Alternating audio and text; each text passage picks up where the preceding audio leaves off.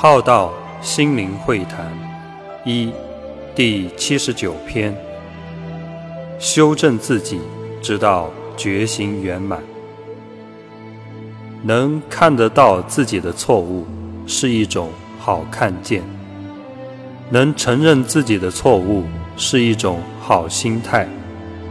能修正自己的错误，是成长的真正的改变。能在修正中成为那个好的生命状态，能一直保持觉知、承认、修正、成为，直到觉醒圆满。